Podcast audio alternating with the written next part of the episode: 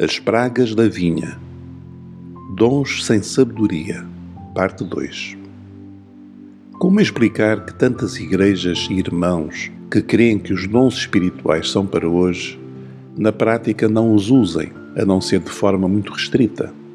Como referimos na primeira parte, uma das mais fortes razões para tal são, sem dúvida, os escândalos e más experiências associados ao uso dos dons.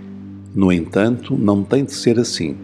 Desde logo, porque os dons não são um adereço opcional da Igreja, mas ferramentas essenciais do Espírito Santo na edificação da Igreja de Cristo e na proclamação do Reino de Deus.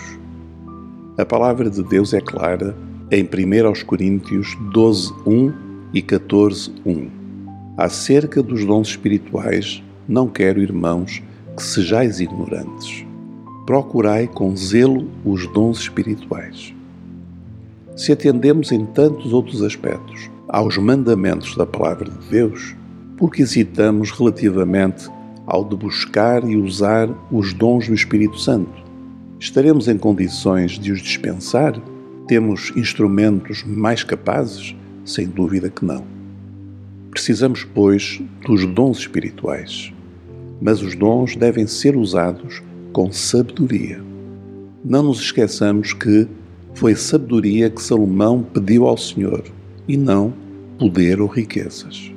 Muitas vezes, ao refletirmos sobre os dons, ficamos fascinados com curas e profecias espetaculares, esquecendo que, sem sabedoria, não há edificação da obra.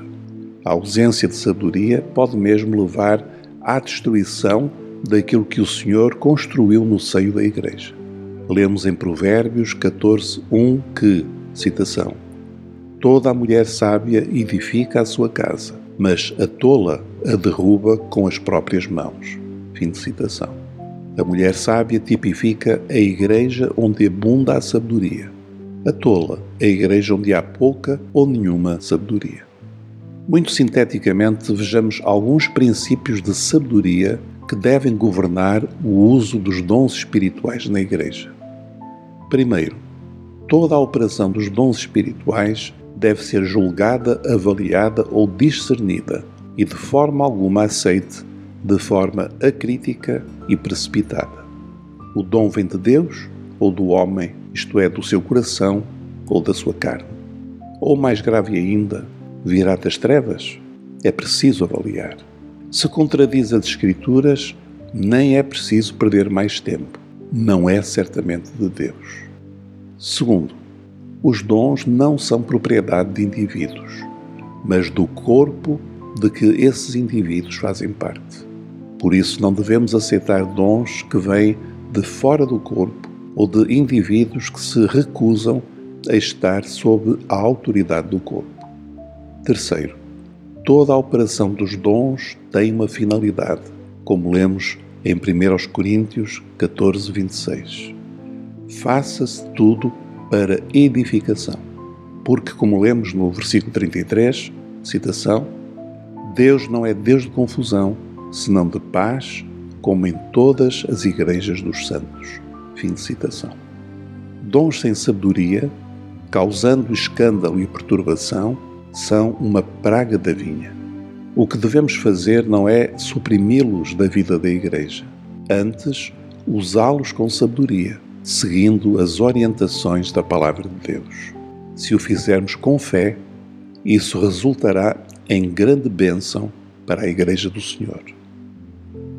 Concluímos aqui estas breves reflexões sobre as pragas da vinha enfermidades espirituais que podem acometer a Igreja do Senhor.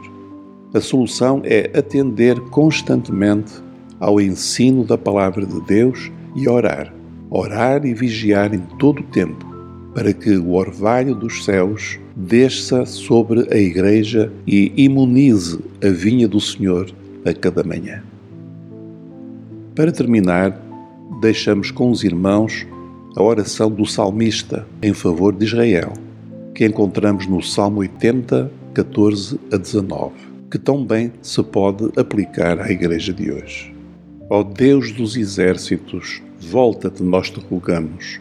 Atende desde os céus e vê e visita esta vide e a videira que a tua destra plantou e o sarmento que fortificaste para ti. Está queimada pelo fogo, está cortada, pereceu pela repreensão da tua face. Seja a tua mão sobre o homem da tua destra, sobre o filho do homem que fortificaste para ti. Assim nós não te viraremos as costas. Guarda-nos em vida e invocaremos o teu nome. Faze-nos voltar, Senhor Deus dos exércitos. Faze resplandecer o teu rosto e seremos salvos. Amém.